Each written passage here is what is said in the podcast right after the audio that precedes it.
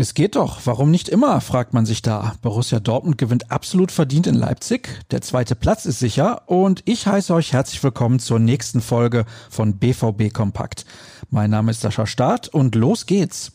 Zunächst liegt der Fokus natürlich auf der Partie bei RB und es lief von Anfang an relativ gut mit vielen Chancen, unter anderem für Erling Haaland.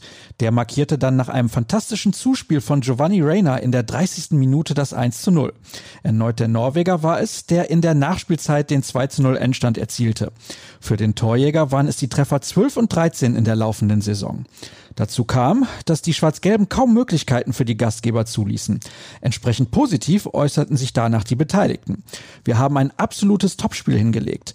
Das war eine der besten Leistungen der Saison. Wir können zufrieden damit sein, wie wir heute gespielt haben, sagte Mats Hummels.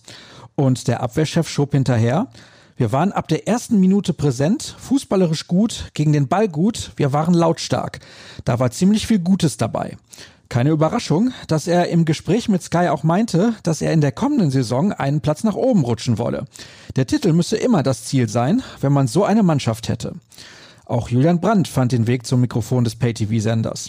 In der ersten Halbzeit hatten wir viel Ballbesitz und waren überlegen.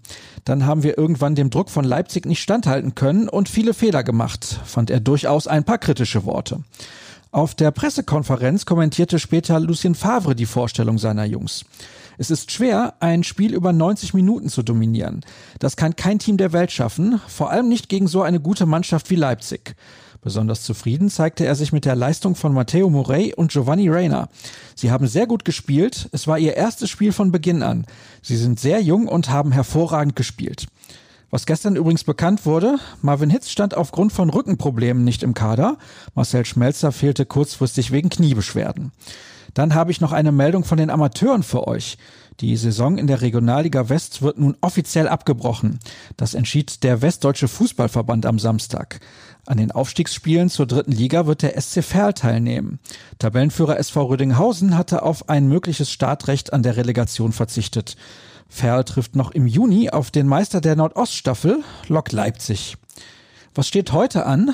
Die Mannschaft läuft aus und absolviert die viel zitierte regenerative Einheit. Daher trifft es sich ganz gut, dass die Kollegen aus der Redaktion mal wieder sehr fleißig waren.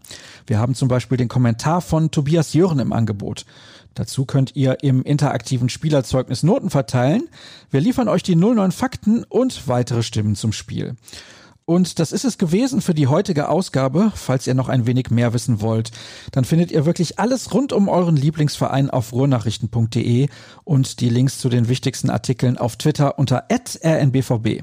Meinen Senf bekommt ihr dort unter Start. Genießt den Sonntag, das Wetter und den Sieg von gestern. Bis morgen. Ciao.